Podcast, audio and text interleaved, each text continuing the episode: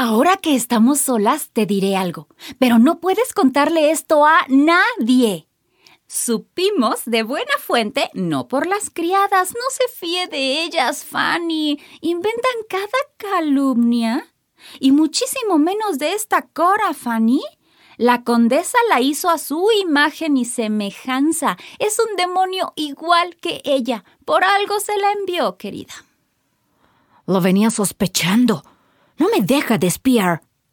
Pero volviendo al tema, supimos... ah, ya sabrá usted que Santa Ana tiene fama de ser un mujeriego irredimible que ha tenido tórridos romances con varias esposas y amantes de sus oficiales. Una de ellas, Manatí, hasta el nombre es repugnante, es tan escandalosa como él.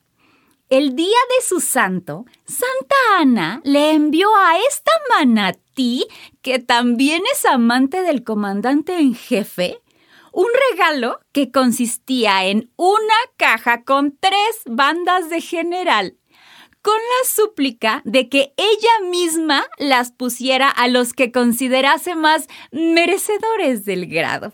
La tal manatí colocó ella misma las bandas a sus favoritos y armados caballeros en su propio boudoir.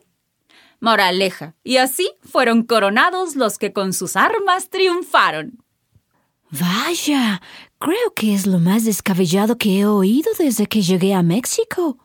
Escuché que uno de los amantes de la tal manatí es el actual secretario del presidente Bustamante. Y tan templado que me pareció Santa Ana en su hacienda manga de clavo. Cuando se trata de mujeres, no es extraño que los hombres se comporten como gallitos. Ya me tengo que ir. Santiago me llevará al paseo de la Alameda. Escúchenlas. No hay que llevarse de los chismes de las criadas porque no son de fiar. y cuidado con esa cora.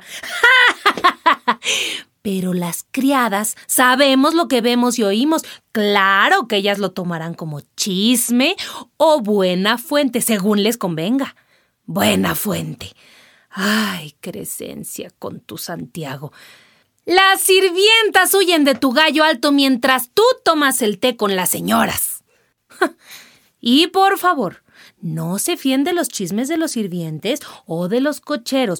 No crean nada de lo que cuentan sobre las noches de reuniones clandestinas, porque ni los cocheros ni los lacayos ven ni oyen nada.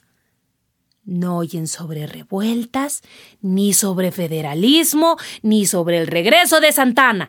Nada ven ni oyen mientras esperan, trasladan y sirven a sus amos. Vaya, vaya con Santana. Con esa apariencia de filósofo.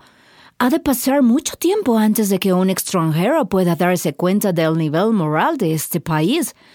Cualquiera que sea la conducta privada de los individuos, prevalece el decoro más absoluto en la conducta exterior.